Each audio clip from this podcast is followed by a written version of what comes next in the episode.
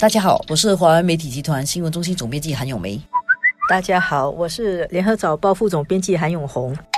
谢伦伯格，大家现在可能还没有特别记得他的名字，但是他这个事情非常重要，因为他是一个加拿大人，在中国被抓，然后被判死刑。我先说一下这个这个背景啊，就是谢伦伯格是一个三十六岁的加拿大男子啊，然后他在星期一晚上在大连被判处死刑。他的案子当然不是今天第一次审啊。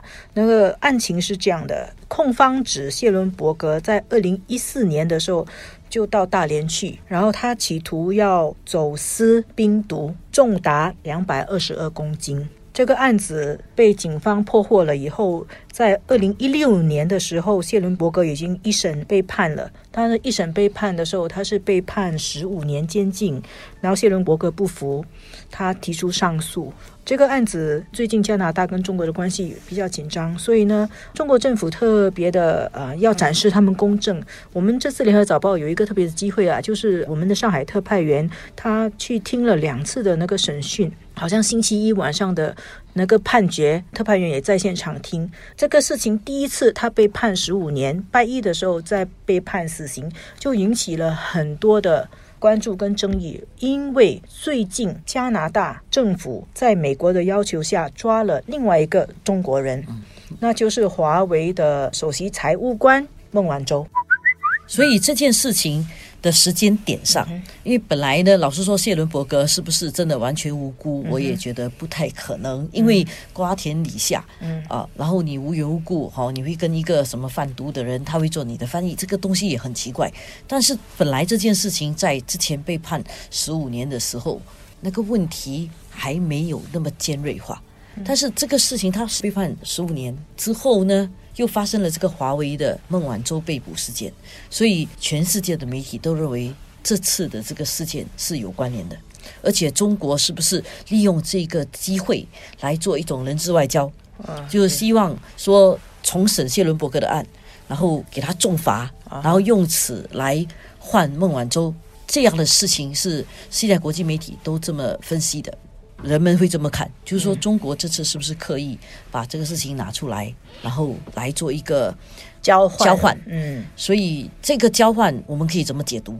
中国这样是不是违反了这个国际上面的法律，还是其实他真的做一个很聪明的一个交换？加拿大总理哦，他一听到谢伦伯格被判死刑，差不多两三个小时内，他就跳出来讲话。那个特鲁多他就说，中国这是任意的裁决，而且加拿大后来就发了旅游警告，叫加拿大人不要去中国旅游。然后呢，我自己觉得中国肯定是拿谢伦伯格案来对加拿大施压。从中国的法律来说。贩毒或者走私毒品一千克就可以很重罪了。他两百二十公斤的冰毒呢，确实是应该死刑的。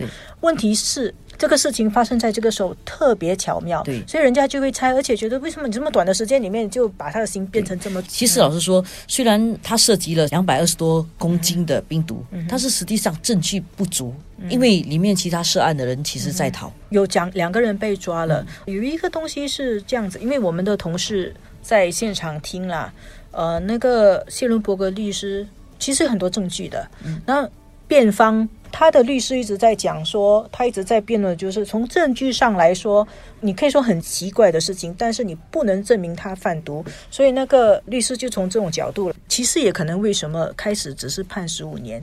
我觉得中国的警方有相当的把握，知道他是走私贩毒，但是你的证据不能够咬死他，就只好给他判一个十五年。然后现在出了孟晚舟案，就把你抓出来，判刑加重。现在这个事件跟孟晚舟案变成有一种连带关系。嗯，这次中国这么做，会给国际上认为中国的法律是会被政治所用。我觉得这个确实是这样了。我的看法，我觉得中国好像有一点你不仁我不义哦。中国觉得美国去叫加拿大抓孟晚舟。也是政治因素影响的，你们也是政治操控。呃，你们说你们西方发达国家讲究法治的，你们也是政治操控。